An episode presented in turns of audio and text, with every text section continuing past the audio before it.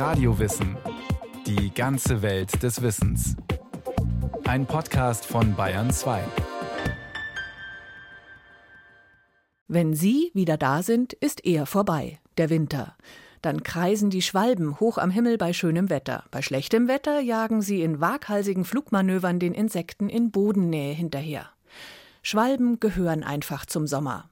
Zurück aus Afrika beziehen sie ihre Lehmnester vom Vorjahr in Ställen und unter Hausdächern. Nur wie lange noch?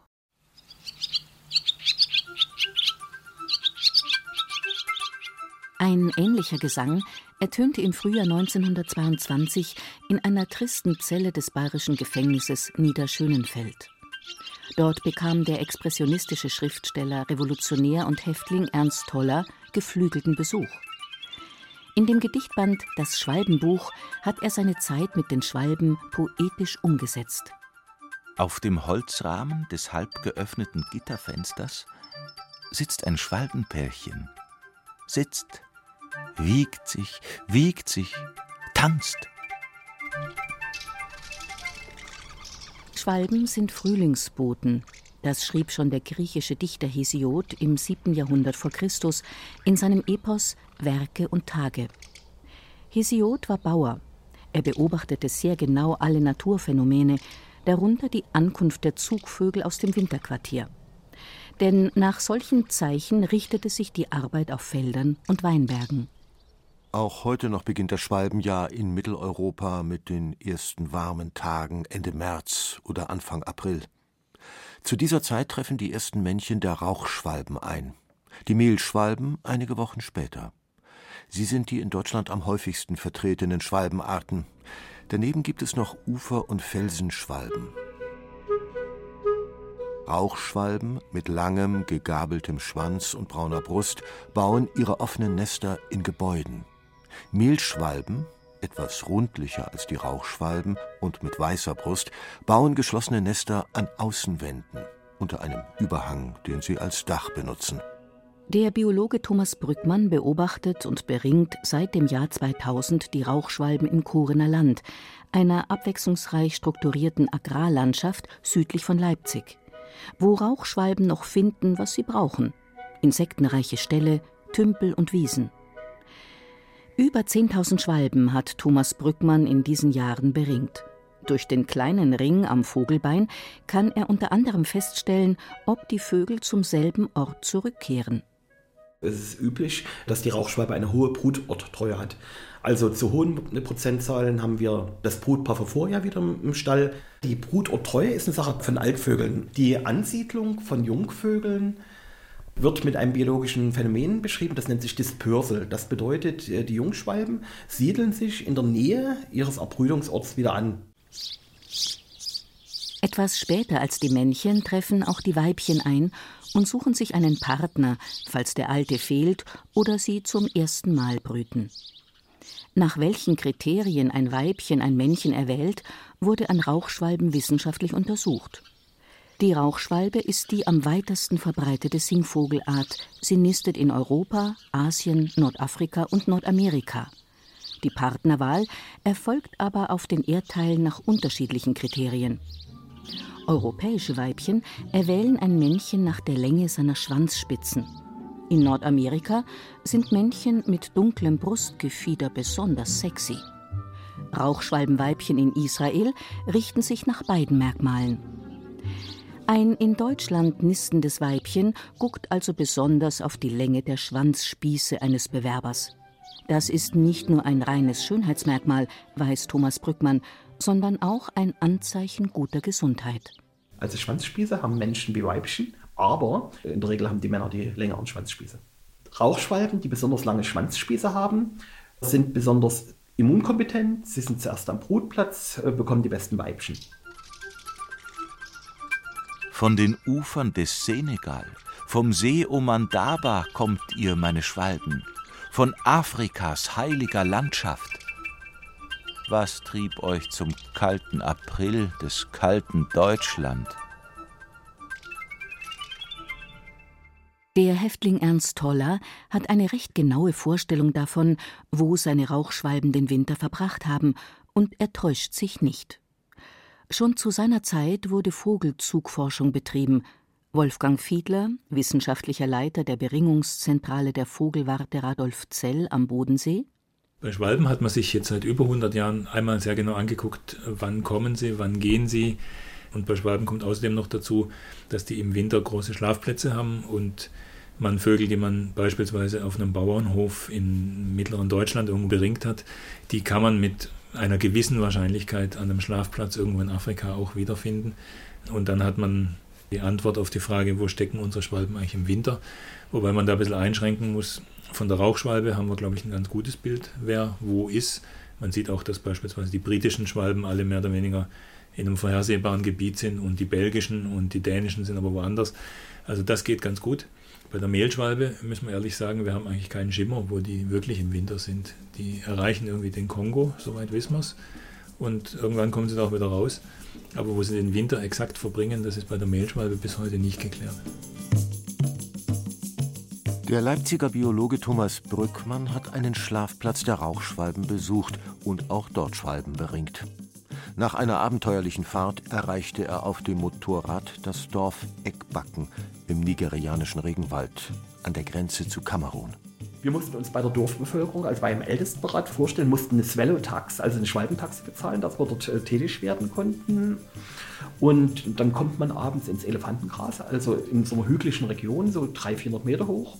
Und plötzlich, wie an einem Schlafplatz in Mitteleuropa, sehe ich eine riesen Wolke, die sich am Himmel zeigen, häufig sehr hoch angeflogen kommen und sich dann runterfallen lassen. Also wie Wassertropfen fallen sie ins Schilf. Und dort sind das zwei bis vier Millionen Rauchschwalben, die dort überwintern oder auf dem Zug ne, in weitere Gebiete äh, schlafen.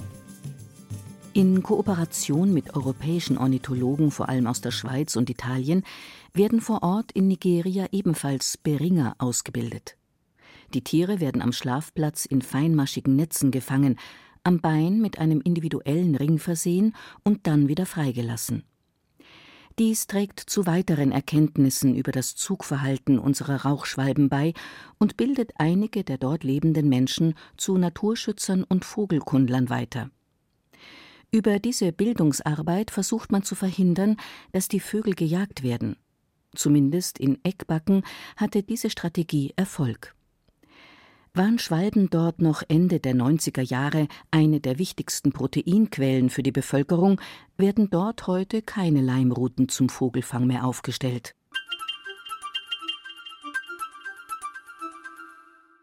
Woran aber merken die Schwalben in ihrem afrikanischen Winterquartier, dass es Zeit ist, an ihre Brutplätze in Deutschland zurückzukehren? Ein Auslöser dafür ist die sogenannte Nordatlantik-Oszillation. Die beschreibt im Prinzip das Wetter zwischen den Subtropen und der Arktis und geht dabei auf die verschiedenen Druckverhältnisse zwischen Ozean und Land ein. Annegret Grimm-Seifert ist Biologin am Leipziger Helmholtz-Zentrum für Umweltforschung.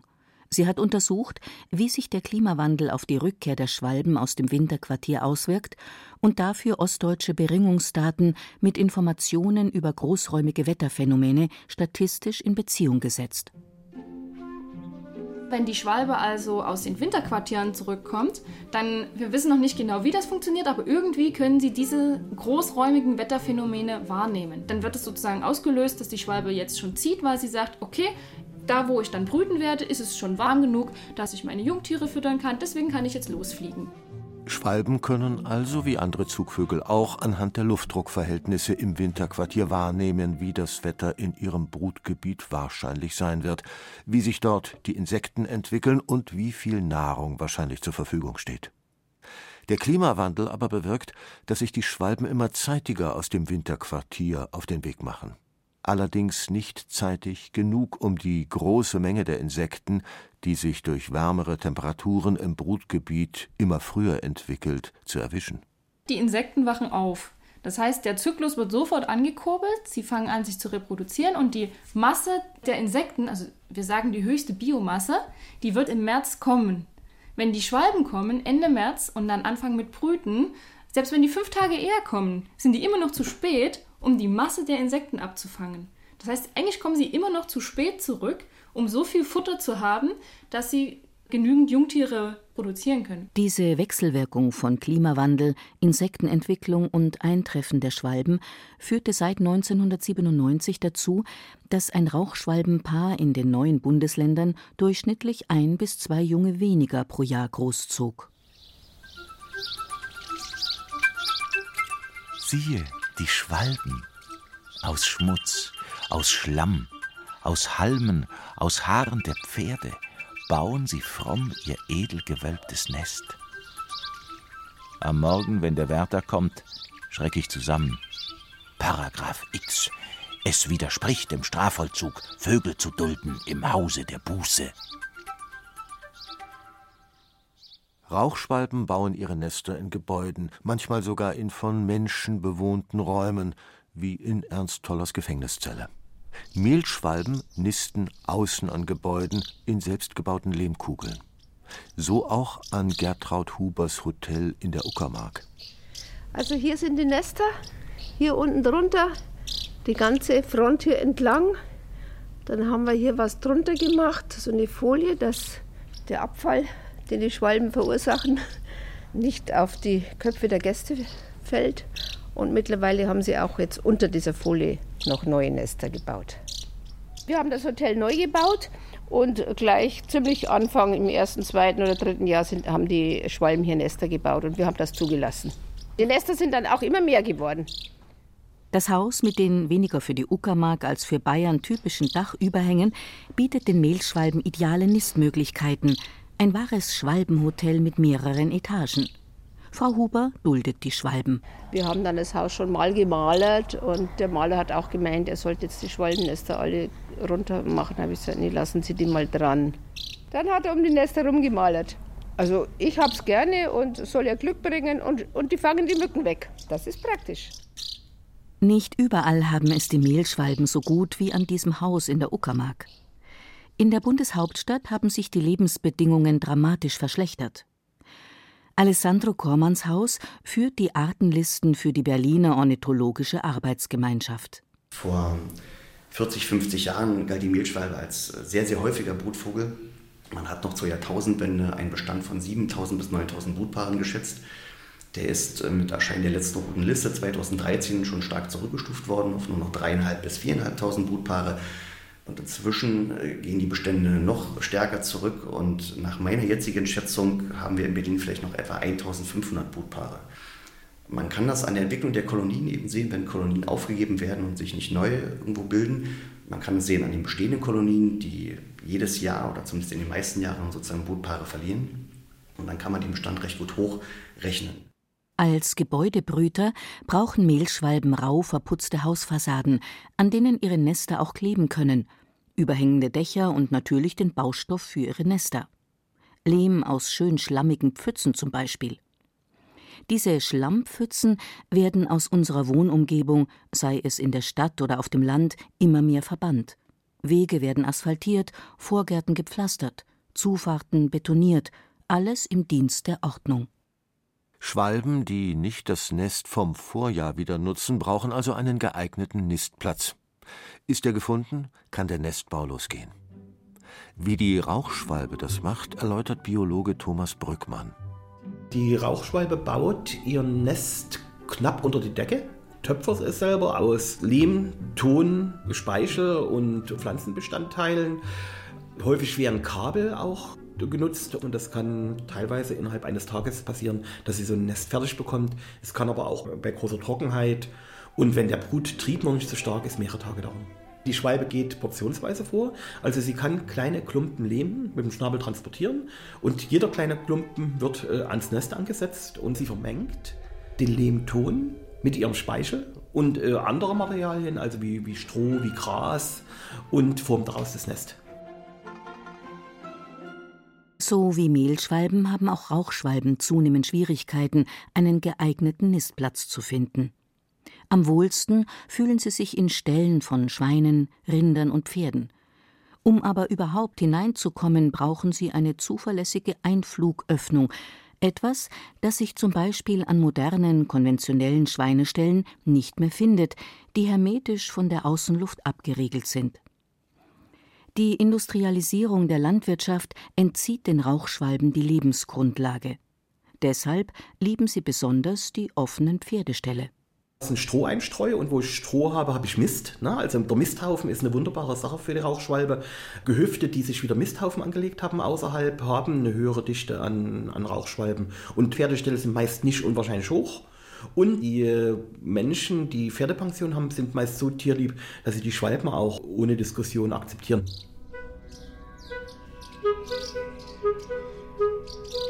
Ich stehe am nächtlichen Gitterfenster. Träumend zwitschert die Schwälbin. Geweckt vom liebenden Ruf regt sich leise das Schwalbenmännchen. Ich bin nicht allein. Wie steht es um das Paarleben der Schwalben, das nicht nur Ernst Tolle als Eheidyll darstellt? Thomas Brückmann hat ein Rauchschwalbenpaar mit Geolokatoren ausgestattet. Das sind winzige Chips, die Positionsdaten aufzeichnen. Mit Hilfe dieser Daten lässt sich nachvollziehen, welchen Weg eine Schwalbe nach Afrika hin und zurückgenommen hat. Also es gibt neben der Brutortreue eine starke Paartreue.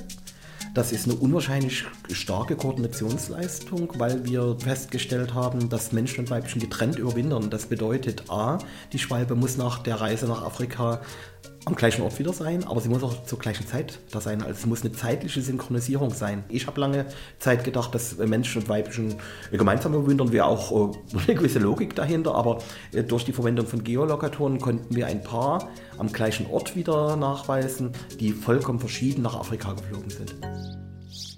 Sind die Eier gelegt, in der Regel sind es drei bis fünf, brüten beide Eltern abwechselnd. Bis nach rund 15 Tagen die Jungen der ersten Brut schlüpfen, bei der Rauchschwalbe frühestens Mitte Mai, bei der Mehlschwalbe etwas später. Die zweite Brut beginnt Ende Juli. Mit dem Schlüpfen beginnt für die Elternvögel die anstrengende Zeit des Fütterns. Und sie beweisen ihre Künste als Flugakrobaten. Schwalben sind ganz auf Fluginsekten spezialisierte Jäger. Thomas Brückmann. Die Grauschwalbe fängt ihre Nahrung im Flug. 80 Prozent ihrer Nahrung Fliegen und Mücken. Es sind aber bei Nahrungsanalysen auch nachgewiesen worden Eintagsfliegen, Blattläuse, Käfer. Es können auch mal kleine Bienen gefangen werden. Die Schweizer Vogelwarte Sempach hat erforscht, wie viele Insekten ein Rauchschwalbenpaar pro Brut fangen muss. Und sie hat errechnet, äh, dass während einer Brut 120.000 Insekten von einer Rauchschwalbe verfüttert werden. Das sind ungefähr 1,2 Kilo. Also eine Brut, zwei äh, Eltern der Rauchschwalbe, 1,2 Kilo Insekten. Um diese großen Mengen zu beschaffen, sind die Eltern pausenlos in der Luft, von Sonnenaufgang bis Sonnenuntergang. Mehlschwalben jagen in höheren Luftschichten als Rauchschwalben, und zwar immer da, wo zu einem bestimmten Zeitpunkt besonders viele Insekten unterwegs sind, mal über einem See nach Mücken und Köcherfliegen, mal über einem warmen Hausdach nach geflügelten Blattläusen. Sie visieren ihre Beute von unten an, schnellen nach oben, schnappen das Insekt und lassen sich dann wieder auf Flughöhe absinken. Was sie selbst fressen, schlucken sie einfach hinunter. Für ihre Jungen formen sie Nahrungsballen im Kehlsack. Durch ihre Flügel und Körperform sind Schwalben besonders wendig. Die langen Schwanzspieße der Rauchschwalben sind nicht nur attraktiv für die Weibchen, sondern ermöglichen halsbrecherische Flugmanöver. Da Schwalben sich praktisch ausschließlich von Fluginsekten ernähren, sind sie besonders vom Insektensterben betroffen. Neben dem Verlust von Nistplätzen ist das ein weiterer Grund, warum sie deutschlandweit in den vergangenen 25 Jahren deutlich seltener geworden sind. Der Biologe Dr. Hans-Günther Bauer ist am Max-Planck-Institut für Ornithologie am Bodensee für die rote Liste bedrohter Vogelarten zuständig. Da gibt es dann Regionen, wo es noch geht oder wo man sogar ein paar Zunahmen erkennen kann. Und dann gibt es aber Regionen wie bei uns jetzt, wo es definitiv einen Rückgang gibt. Und zwar massiv. Also jetzt bei der Rauchschwalbe in Deutschland kann man von einem Rückgang ausgehen, der über 20 Prozent ist, aber noch nicht über 50 Prozent. Es gibt Regionen, wo es über 50 Prozent sind, aber das gilt nicht für die Gesamtfläche. Und dasselbe gilt auch für die Mehlschwalbe. Die hat auch einen Rückgang von über 20 Prozent deutschlandweit, aber eben nicht über 50 Prozent, dann wäre sie in der roten Liste noch höher einzustufen. Aber insgesamt geht es beiden schlecht. Nun habt ihr mich verlassen, liebste Gefährten ihr meiner Haft. Wie war die Zelle warm von eurer flirrenden Melodie, vom Atem eurer Körperchen, von den tönenden Ellipsen eures stürzenden Fluges, ihr kosmischen Gefährten meines Sommers. Anfang September geht der Schwalbensommer in Deutschland zu Ende. Die Nester leeren sich. Woran aber merken Schwalben, dass es Zeit ist, wieder aufzubrechen? Dazu noch einmal der Vogelzugforscher Dr. Wolfgang Fiedler von der Vogelwarte Radolfzell. Die Jahreszeit äh, wird offensichtlich aus der Tag-Nacht-Länge erkannt. Also wenn die Tage kürzer werden, dann ist das für die Schwalben sozusagen das Signal, bald geht's los.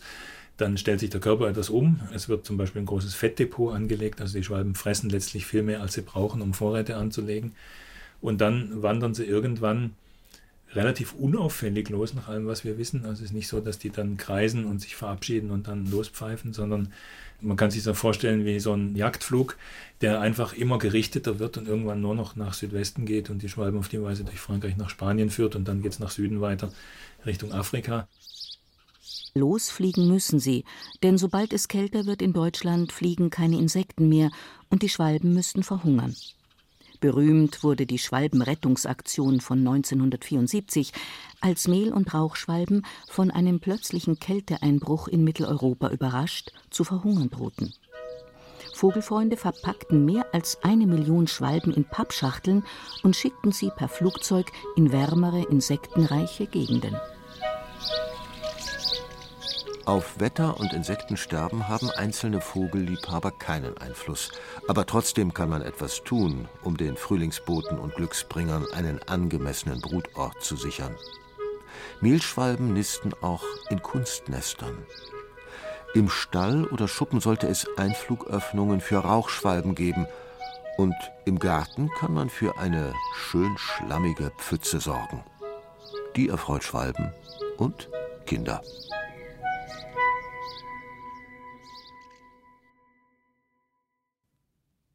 Das war Radio Wissen, ein Podcast von Bayern 2. Autorin dieser Folge Christiane Seiler. Regie führte Susi Weichselbaumer.